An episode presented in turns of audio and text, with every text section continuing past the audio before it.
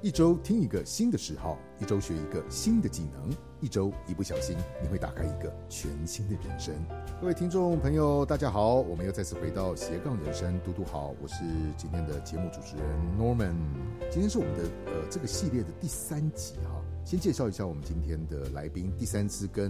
听众朋友们打个招呼。嗨，Norman，我们是 Elen，嗨，我是说，嗨，欢迎欢迎欢迎！哎，上一集非常的精彩，我们聊了很多很精彩的案例。今天的这个另外一个，既像按照你们上次的讲法，既是进阶，但是也是初学者的一个必学的课程。我看一下，叫做“融入生活的训练”啊，这一堂课，嗯，对，狗儿的基础训练。上一次我们听了很多的案例，这一次应该有案例吧？有啊有啊，我们有很多案例啊，，是吗？因为因为听你们的案例，我觉得特别的有趣，特别的好玩。因为这都是我们以前在养狗的过程当中听到了一些，我觉得哈，原来不是这个样子的啊、 对，就是狗还有挑食的这样，不是每只狗都很爱吃，啊，对耶，是哎，我为什么会突然愣住？你知道，因为我最近在 FB 上面看他的影片，我不知道他是为什么演算机之居然会推一个片子给我。可能我看了一次以后，他就一直推他的相关的给我。但我觉得他的观点不对，因为他把三只狗放在镜头的前面，然后桌上放了食物，嗯他每一次都给狗吃不同的东西，然后就一个麦克风在那边录他们吃的东西。有一次 吃播，哦，这叫吃播是不哦是对啊，？叫嗯直播，然后听他们吃的那个声音，有一只他们里面最大的一只狗，我有点看不大出来，但我猜应该好像是秋田，因为它毛长长的。嗯，吃的特啊阿拉斯加啊，吃的特别的慢。它明明体型特别大，但它吃的很慢。然后旁边那个像拉布拉多的，嗯，哎呀，那真是其实其实大狗吃东西真的算慢，哦这样子嘛。嗯，大狗吃东西多数来说都是慢慢的，所以我们这一堂是呃融入生活的训练，是有别于我们的上一门课，基本上是就是一个要欢迎一个新的毛小孩进来的时候，所有的准备，不论是心态、配备、技巧、观念等等等等的一个，在上一集我们很充分的介绍过了，大家很理解到哦，原来要用那样子的新的想法、那些新的观念来面对，才能够有跟狗更好的一个生活互动。如果没有听的人，欢迎您再去回溯听一下上一集。那么这一集我们要讲的是一个真正跟狗融入生活以后的介绍，我们要所具备的一些能够有更好的互动的、更进一步的课程。那是不是我们就请两位老师来介绍一下这一门课程的内容？我们就从第一单元开始介绍起，这这个这一门总共有几堂课？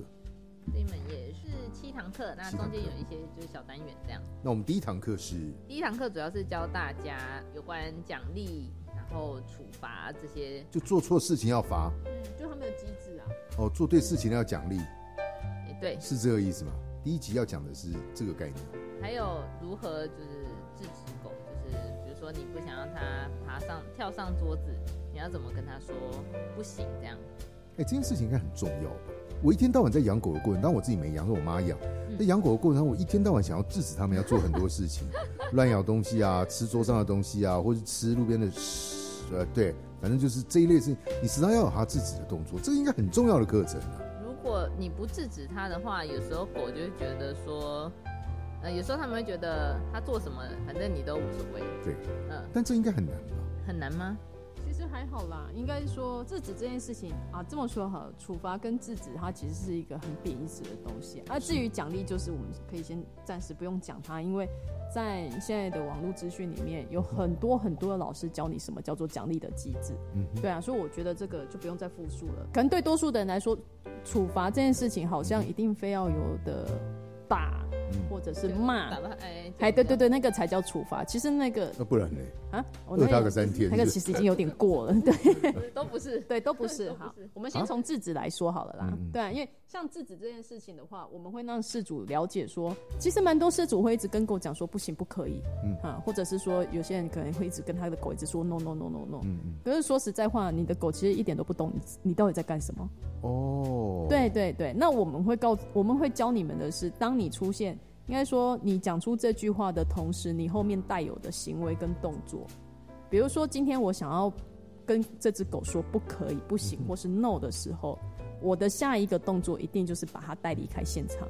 假嗯设说今天它趴在桌子上好了，但是你站在厨房跟着狗讲不行，它不可能知道啊，它嗯只觉得你好像在跟它讲说好，快拿，快拿，赶快拿这样子。哦嗯，或者是说这只狗会觉得，当你喊出这句话来的时候，你可能准备要打它，所以它拿得更快。在我跟它讲说 no 和不可以的同就时，给他一个过肩摔，我这样狗应该会骨折。就是反正你的意思说，就是不能够体罚的意思，那那嗯什，么东动因作为体罚去取代其，实说实在话，体罚其实没有太大的含义在。体罚这件事情比，但我们爽啊，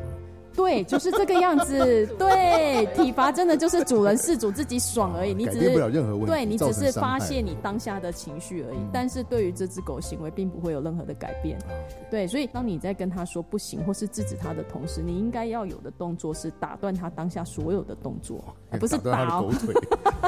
比如这样讲好了，今天他的手，他他把他把自己趴在桌子上面，但他准备要拿东西的时候，你在拒绝他的时候，你在制止他的时候，你应该是要把他推下去，嗯或者是把他挡下去。总之，你要让他知道说，我在讲这句话的时候，表示我不要你做这个动作。哦，就是定型化了，对让他也对记对住对，你要让他，哦嗯或者是说他准备上沙发的时候，你要跟他讲说不行的同时，你也要挡好过他颈，椎也也没有没有，没有 把好了沙发你要直接挡好掀了它，一样挡好它， 对 OK 你就要挡好他，甚至是不要让他上沙发。你总不可能跟他讲不行，结果他已经在沙发上了吧？其实你的意思是说，把你的口令跟你的动作做一个系统化的重复，对对对，去训练就是你有了你有了这件事情，你一定要有相对的行为跟动作出来，而不是只是一个口语化的东我觉西得这而已特。别回应到，就是苏老师你在之前我们几几堂课之前讲到，不要把它当成是一个听得懂的人，啊他是一个对听不懂的人，对对，所以不能用人的角度来去定义我们所有跟他的互动。我觉得把人的行为模式跟人的思考模式去套用在狗的身上，其实对狗来说非常的不公平，是，因为它做不到。你希望它可以达到理想中的目标的话，那你其实应该是要站在它的角度去思考这件事情，嗯对，这样对它来说才是公平的。 OK，所以这是我我就光听起来，你这第一堂课就很难很重要，要制止他的东西应该挺多的。也不是无止境的制止他啦，因为我们当初在设计的时候，其实我也有犹豫过，因为好像搞到最后，大家好像做什么事情都要制止自己的狗。课堂上也会讲啊，但是我这边可以稍微讲一下，重点是你要让你的狗要有学习的欲望，你要先让它懂得什么叫做尝试。那尝试的过程中，你要教会它什么是对的跟不对的，是对，而不是一昧的让它知道说我可以放飞自我的去试任何的东西，是，或者是说让这只狗知道我永远都不敢尝试任何东西，因为我可能会被处罚，过多或过少都是不好的，对啊。那这堂课我们就是会教你怎么去取中间值，好嘞，那在下一堂下一堂课就是在讲就是响片的运用，就是我响们要片是响片就是一个小时候玩的那个响板啊，就是它是一个东西，会发出就是按一声音下吗会对，发出咔咔咔咔。哎、对对对，按一哎下会就发出一是个声音。在电影里面看到那种二战的时候，双方在那个打暗号的时候，咔一下，我来觉得口应令该，是侏罗纪公园呢、口令，哎，对对对对，啊对哦，耶耶耶耶，小蓝对对，blue，对对对对对对对对，对，就是哦它就那个就哦那，听个，啊懂它对，小秒懂，对嗯他嗯对小兰用的东西就是响片，对、哦哎啊，但是不要像他一样这样这样子狂 按，没有太大。对，你的狗不懂的情况啊下，你这样狂按， 按它也出一不首懂。歌来，对对，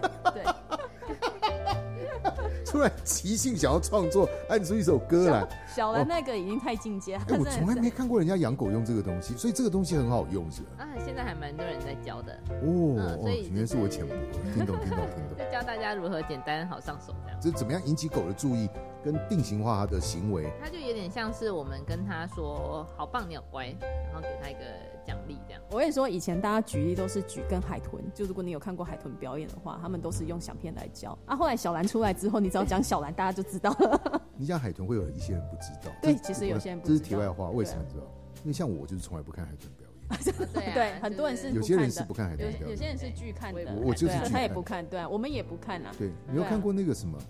呃，血色海湾，因为这是题外话，但我忍不住想分享哦对，对对对，那部纪录片啊对呢对对对，海洋公园里的海豚在死掉的时候都是自杀死，嗯，对啊，因因为他们活得实在太痛苦了，这样子的生态不是他们该有的生活机制，对啊，都是所以胃溃疡啊，脑子发对疯啊。小兰来的真是时候。对小人来真是时候，对，因为你讲海豚表演，从来没看过，我也不知道海豚表演有那个东西啊，所以这里也呼吁一下，对海豚好一点，反正我不看就是 了。好，OK，好，那我们下一堂是第二堂课就是我们有分两堂的，第一堂是笼内训练的部分，那第二堂就是运输笼的训练。啊那笼内训笼，就它关在笼子里面的时候，它要乖，应该这么说好了，我我发现啦，其实大家对于笼子这个印象都不是很好，尤其是现在大家对于动物权的概念越来越观念越来越好的时候，讲笼子这件事情好像会引起蛮多人的反感的。嗯对，它只是一个形容词而已，大家不用太在意。 哎，你喜欢怎么讲都可以，我们也可以讲它是一个围笼训练、围栏训练，哼，哦，或者是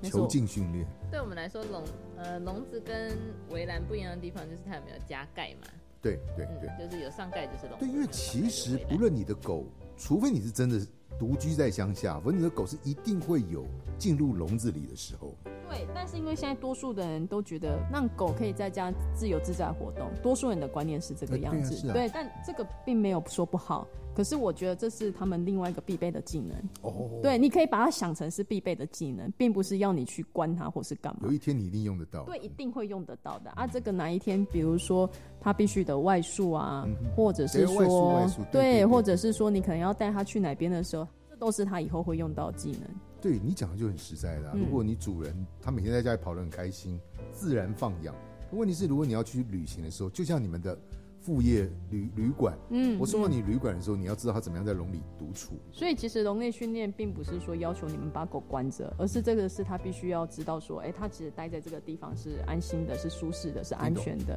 幼犬真的是，除非你真的是二十四小时盯着它看啊，不然我觉得幼犬在幼年时期的时候，最好是围栏训练是做好一点，训练前跟训练后会有什么差别？比如说它咬在门口大便，哦，对，在门口大小便啊，就是一定要搭在你进来的那个门口，对，然后你开门就会弄到那个大哦便。，笼子的笼子没有你门的口，大门门口就是它一大旦门出来的时候，它就泄恨对，哦报复你。对它只要看到主人哦，离开的时候，它就会大便尿尿在那个正门口。欸我我相信狗拉屎这件事情是它一个报复的手段。嗯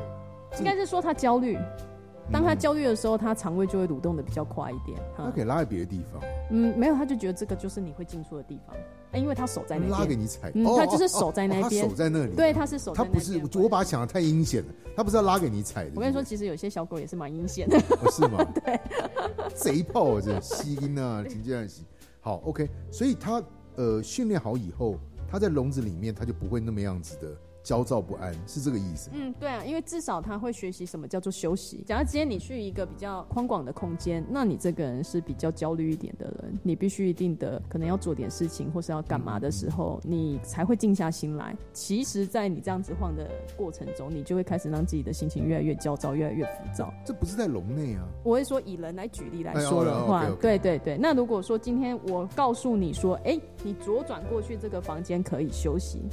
那你是不是就会倾向于你去这个地方休息？对那在当你休息的时候，你的心情一定会平稳下来。哦，对对对，只是因为我没有办法这是去用诱，导。嗯，对我没有办法用直白的方式去告诉这只狗说，你去休息就好了。因为听不懂。嗯，对啊，所以我只能用教育它的方式，让它知道说，啊，你就是在这个哦环境里面，我帮你布置的小套房，你可以在里面休息啊，好好的睡觉啊。你睡一觉起来，我就回来了。有对没啊、有什么样子的笼内训练的案例？我们之前带的一只幼犬嘛，那它就是比较焦虑的，它从小就看得出来它比较焦虑一点。嗯那变成是说它的睡眠时间很短，然后它很容易受外在环境的影响。嗯哼，所以后来他来到我们这边的时候，我们就开始教他做笼内训练。那这笼内训练其实过程也蛮难教的，因为他就会觉得他一定非得要出来哦。它不可以被关。哎对对对对对，那我们可能就会开始去研究说，哎，到底是因为他不喜欢这个地方呢，不喜欢这个笼子呢，还是他不喜欢？哦我听对，懂我们会先去了解他适合什么样子的方式。就像我前面说的，笼内训练不不代表是把它关在笼子，你有很多种形式，你都可以称为笼内训练。哦对，即使今天你给他一个，呃，我们有事主是给他一个空的房间啊，那个也叫笼内训练，你就只是告诉他说你可以在这边休息而已。所以后来这只幼犬它的睡眠时间开始越拉越长，我请教一下，以前我妈养那只狗博美哦，每次只要有客人来，因为博美爱叫，嗯，她就把它关到房间里。嗯，我印象中，她只要每一次关到房间里，房间很大，嗯她一定拉屎在床上。这算不算是笼内训练的范畴？嗯、我觉得她那就是报复，她是你知道？她是嗯贼小子，对啊。这个是因为他很焦虑啦，他就觉得我非得一定要那在外房间面那。么大，她到处都可以，对啊，她不对是啊，一定要对啊，对在啊，床对上啊。，因为在床上他可以看得更，他觉得他可以看得更高更远，然后他又在床上在那边蹦蹦跳跳、蹦蹦跳跳的时候，他一定就马上大便尿尿了。我还是觉得是报复。其实其实也可以这样想，我们在教这些的过程中，其实有些狗它真的会用这种比较极端的方式去吸引饲主的注意。那这是笼内训练的范嗯，畴。它这个这样子的状况下就可以做笼内训练了。哦嗯，好，听懂，这样子大家很理解了。来，下一堂。第二个部分就是运输笼训练啦。也是在笼内，只是说他在运输的时候，他们做捷运嗯它的是时候，一个延伸过来的啊，对课对程，对对啊 o k。OK，这个是就是真的就是运输的时候的训练嘛。嗯，对啊，笼内训练的话，它是在一个固定的地方、一个固定的范围，然后固定的空间。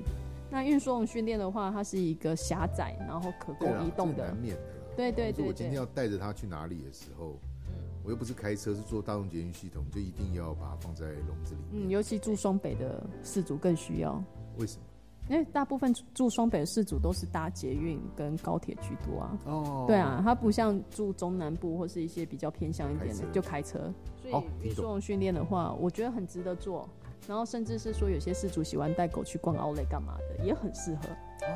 对啊，因为奥莱有些地方，毕竟它不肯让你狗落地嘛。对，很多你餐厅也不行。对对对对，那如果你的狗有办法自己待在推车或是待在运输笼的话，其实它可以去的地方就很多。我们通常都会讲一句话：有多少规矩就有多少自由。你把它升到哲学层，哎，对，了 这我们不会起跟事主说，因为有些人会觉得做这些事情好像有违狗的意愿。它好可怜。对，会觉得他好可怜。可是其实如果你换个方向想的话，如果他有这些规矩的话，那其实他会有更多的自由，因为他可以跟你去的地方很多啊。哎呀，你讲真好啊，哎，对，所以大家要上课哦。对，厉害。那这个移动笼有案例可以分享吗，移动笼嘛，因为我们之前有送一只狗要出国啦，那是大家就知道出国狗只能坐那个货仓对货，嗯仓对对对，他们没有办法坐那个客用舱嘛。那这只狗当初是要飞到大概大概二十六个小时，对啊，所以它从因为它本来就是流浪狗捡回来的，然后刚好国外有人要养它，它就是来我们这边学会怎么做运输笼。一只流浪狗要把它训练会应该很久吧？哦，好在那只狗对食物很执着，哦嗯，OK 啊 OK，它是蛮聪明的。爱而吃且嘛而，且它很聪明。那时候我们给它的评价是它很聪明，哦所以养它理的解饲主要非常有原则，不然会很难带它。那它当初它当初花了哦两个月的时间学会怎么待在运输笼。嗯哼那这个待在运输笼，我们除了除了它可以待在运输笼以外，我们还要去模拟这个运输笼可能会有的移动。嗯哼，跟翻覆，就是它要在里面，哦它不要太慌张。那你在教它的时候，刚开始已经是先在安静的环境做啦。那后面我们可能会加入一些模拟式的环境，比如说它会被推车推啊，嗯会被摩托车载啊，然后会被提啊，提的途中可能会被放下啊，可能会换到另外一个人的手上，甚至是说哦，它可能会被放在某一个地方，必须要先稍等一下，等我们回来这做样过子。做过训练就会比嗯较安稳。会啊，因为就是他会学会说，其实我在里面没什么。那、如果说他什么都不知情的状况下，突然被你硬塞进去，然后你带着他到处乱溜达的时候，其实那只狗真的会被吓坏的，因为它不懂。侏罗纪公园的霸王龙应该就是没有做过移动笼训练，嗯对，所以它必须打麻醉。 对所以它逃了，对，它是它的打麻醉就是这样好子。笑。 好来下一堂，就但这很真实哦，这很真实哦。对啊，这真的是有遇过的。来下一堂。那啊下一堂课，定点大小便训练哦，这个太重要了对对，对这个太重要，这是所有养狗的人最 concern，你知道吗？我跟我朋友分享哦，我说我每天都嚷嚷说好想养狗，好想养猫，他说从来没看你动作过。我跟他们讲说，只要在我，因为我在国外的时候是有那个阿姨的，然后到台湾来以后没有。没有找，只要在没有阿姨的情况底下，我要养动物可以，但是前提是那只动物它必须要自己会按抽水马桶，否则我不会养。那你绝对不可能养动物了。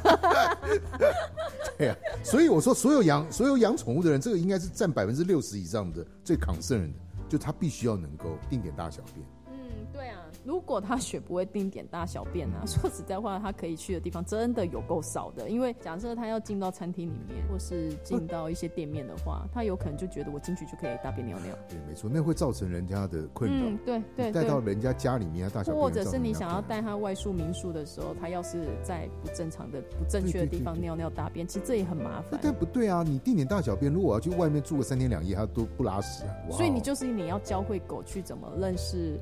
该拉屎的时候，嗯，对，这个是很进阶的，这比较进阶一点，就是认识在你的指令下去大便尿尿，哇哦然后还有另外一个就是认识工具，也就是我们说的那个尿抽布水垫马。桶，哦不，抽 水， 那要是没有抽水嘛， 那要是那是感应的怎么办？他就被夹住了。 好，了解，OK，好对，所以这个很重要哦。你所以你说进阶的，他到即使他没有，他硬也拉出来，没有啦。他会做，哎、没有，他会做动作，哦，做做收，哦啊这么厉害，因为你一直跟他讲啊，因为你也不知道他到底有没有库存哦他。嘛就要应付你的这对样。对对，他就会应付一下说好啦，我知道啊，了你就这垮样子你，了，嘿然后火你垮了。对对对对。哦，OK OK，好，我就光这第三堂课就值得你一定要拥有这门课因为程。其实这是大家比较困扰的地方啊。嗯对啊，那我们在教定点大小便，我们不只是教室内的，我们还会告诉你说连室外的要怎么做。嗯嗯，对啊，那有像过什么精彩的？呃，对不起，我打断你。哦，不会不会不不会不会，就像之前我们自己在带的一只小幼犬也是这个样子啊。因为这只幼犬呢，它会被送过来，是因为它很喜欢在他们家非常高档的地垫上面地毯尿尿。啊，哇，这很烦。掐死它， 因为那个东西又贵，你也不肯丢掉它。当然对啊，然后但是它清洗尿很麻在烦上面了，又清洗又很麻烦。对啊然后你搞到最后，唯一有解的方式就是请专人来清洗，可是对啊它又是啊是一笔很大的花花是费啊。是啊对啊，你总不可能他尿一次就请人家来清一次。是啊，对，所以后来他是被送来这边做定点大小便训练。我们就是我们教会他的，我们教会他的是室内的定点大小便跟室外的。那其实室外不太需要室外，对，室外不太需要教啦。只要这只狗本身够大胆，它一定都会在室外上厕所。哦对对，对啊，那我们会拼指令让他知道说，哎，我进这个地方或者是我要干嘛的时候，我要先去大便尿尿完。嗯，哎对，对对。哇，这两颗太重要了，嗯，后来他只要后来我们就有交代他爸爸妈妈，只要你们要带他进去室内之前，你们一定都一定要带他去草地，叫他大便尿尿。哦嗯，啊，我说会应付的就是他，他就会觉得好啦，我又没有尿了，可是因为你我力垮你了对， 因为你一直叫我做，所以我就做给你看。啊打这肉样席啊，苦哎，力对狂对对，对对，好来下一堂，坐下趴。趴下对，啊，对啊，就是基本的，就是每哎这个好玩都要学会的。这个课程比较 entertainment 一点啊， 就是养狗的乐趣不是就要坐下趴下打滚握手吗？嗯换左手换右手，右手换左手，它可以是一个才艺，但对啊是它也是教狗会学稳定性的一个方式。嗯哦，OK OK，这个很好理解，嗯，所以当你们的老师，如果你有找老师啊，你的老师说你的狗要学会坐下趴下的时候，不要觉得它是在胡乱你的，哦这个是有原因的，因为它后面可以延伸很多东西。对啊，哦，理解。那这个听起来蛮好的，就你在教会他负责任之前，同时你自己也爽到，因为蛮好玩 的。就是 Sit，很好表现啊 的、对嗯，很好表现，你可以去外面表演给那个公对嗯园的对阿对公对对阿妈对看。对对，然后你觉带个 得。碗，你觉得信心受损的时候，你就去公园表现，啊 阿公阿妈就会跟你说：“哦，一家高高高哎。对对对，记得他在做的时候前面放个碗 呢，说明还有点收入。那这有什么案例吗？应该说坐下趴下就是为了后面我们会教狗等嘛，嗯就是嗯你要做什么事情，比如说它要吃饭，或是等零食，这些都是嗯嗯等。刚刚说的你在运输笼里面要等，哦，你说这关系到下一堂第五堂对对对，初阶与高阶写作业以及唱歌没有 啦，初阶与高阶等”待 然后写哦一，首诗，你是不是太难。初哦就是为下一堂初阶与高阶等待是吧哦对对对？OK，OK，就像比如说你进运输笼，你不可能进运输笼是站着嘛，嗯嗯。你要站着也可以，就是有点累。那所以基本上我们会先进你去，嘞，你学会幽默 了。你录到第三集，你才开始会说笑话了。好来，不好意思，不好意思，你继续。就是你进去一定是叫它坐下嘛，或者是趴下，因为趴下之后就是可以休息嘛。嗯嗯嗯。对，因为你趴着就是趴着趴着趴着就睡着了，所以、哦，对对对对，对，所以坐下跟趴下其实在户外还蛮受用的，这不用在笼内的。笼内或是户外都哦都以可以对啊，比如说你要带它去宠物餐厅，或者是说宠物友善餐厅，就是它可以让你带着狗进去用餐，可是你的狗不能爬爬照的时候，你就是让它待在你的旁边坐着等，或是趴着等。哇它等你好吃有完面这一子哦顿呢饭哎、对对对啊，就是就是超有面子店的。家会觉得天哪，这是来了一只天使狗这样。对，哎这一定要学，这超有面子的。 主人在吃饭的时候，那个屁股离座位十公分。嗯，我跟你说，拍照拍照也很好用。啊，对啦，拍照是重点。哦，对对对对对，哎，对啊对啊，呃，我不知道这个跟我以前我时常看到有些主人很厉害的，他准备饭的时候，狗就一直坐着，即使放下来的时候，狗已经很饿，看到很期待样，还是坐着，然后一定要下指令的时候，它才敢吃，嗯，这跟对那个有关系吗？啊有关啊，有关啊，这这是最初阶的等啊，就是他只是看着食物等的，就哇他他知道他有这个呃，有这个诱因在，哎对对，对对，那他等在这边，然后等你说好，他就可以吃了。哇，这个听起来好厉害，狗很善于等待。哦是吗？嗯，那个从你在餐桌旁边，它等你掉下来的东西就可以知道了。他可以等半个小对对时对等你的食物，对对啊对对对对，没那错等，那一颗米下来，它也高兴。 哎对对对，对，所以他们是很擅长的。你这样讲，我真觉得那个画面，那个那个很，我我不是画面，我说那个很有成就感。嗯就你拍照的时候，他坐在你旁边啊，然后你在餐厅里的时候，他可以乖乖的坐在你旁边，你光想到你就觉得很爽，嗯，对啊很。有成就感。但就是大家可能会误解说，狗在家里面坐下，狗在家会坐下跟趴下，就表示它会了。其实不是，事应该说它在室内可以做到一百分的话，它去室外它就要先打折变五十分。哎，这个这个这个真的是很值得，很值得学习，这会让事主很爽，嗯，很有面子的。对对对对对，那个真的超好用的。下一个，哎，响片，刚刚不是讲过响片了吗？前面那一堂是教大家怎么用，训练小兰，应该说怎么让。小兰知道这是响片？哎对对对对对哦，OK，OK，对对嗯对，怎么让小孩知道这是小面啊？这一堂课就是如何应用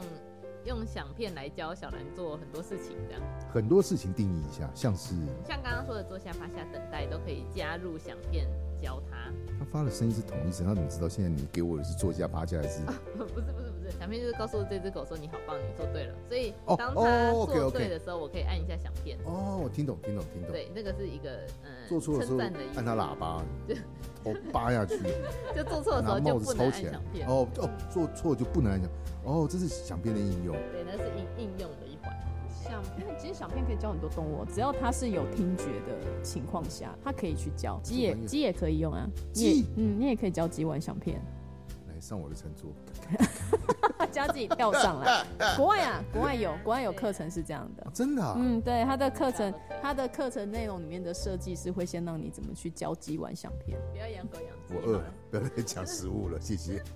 好来，最后一堂，第七堂，好好散步啊。台湾的对对听地得比懂，较小一点，人多嘛，对啊，动物也多啊。我印象当中就很多那种画面，牵着一只碰到另外一只狗在街角出现的时候，它就好像定海神针，第一步先定住，第二步就是狂吠，不然就要冲上去。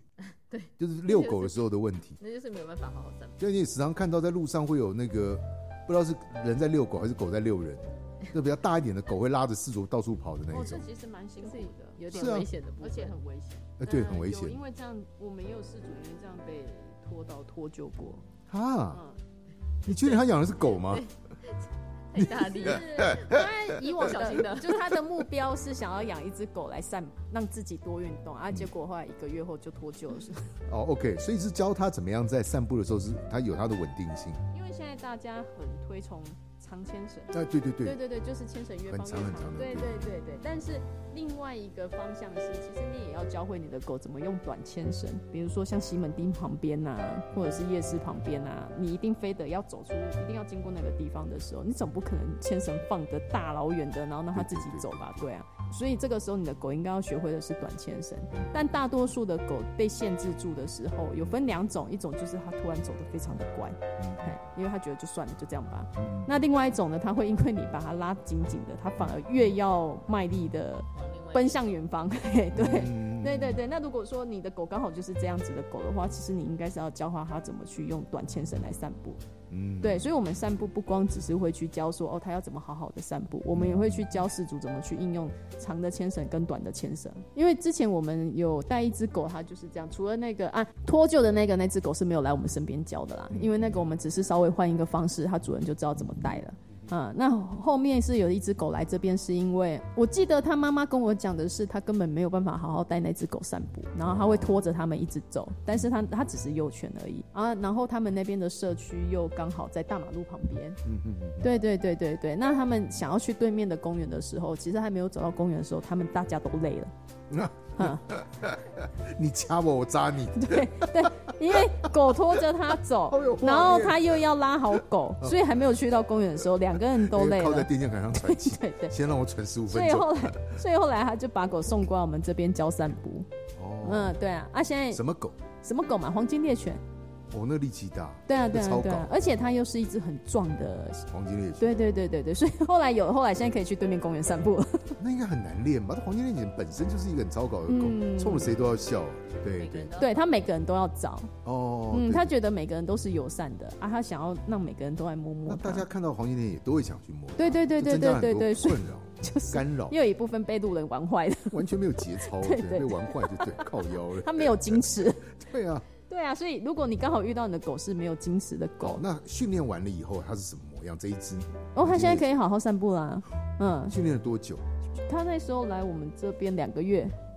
嗯，他来我们这边两个月左右，透过影片你的，这个课程，影片的话是可以的，除非他真的，因为那只狗，我跟你说很多东西啊，它其实有时候当我们透过影片，你可嗯以照着步骤做的时候，你自己就做得到。比如说事主真的没有时间，他可能就是一个是上班时长很长的事主。对对对那如果遇到这样，就会像我们会说的，我们分享的案例都是因为这样，所以送过来的对。对，但如果说只要你的时间是足够的，嗯那你也想要透过自己去跟狗做改善对，而不是透过我们老师的介入的话，是是用影片学是可以学得会的，因为我们会我相把信步骤给拆解开来，让你知道对你要怎么去跟着这些东西做。我想现在人因为工商社会嘛，大家都很忙，然后老子有钱，懒得付这花这个心血，就干脆交给专业的老师来训练。嗯嗯，可以想嗯象得到。嗯不过、对啊有了像这样子的线上课程的时候，你等于是在这个过程不只是训练他的过程，而是你享受你跟你的毛小孩一起生活的一个很精彩的学习互动的过程。这难道不是养毛小孩的其中一个乐趣吗？嗯，对对，就是你跟他是一起成亲长力亲为的的，自己一起成长。对对对，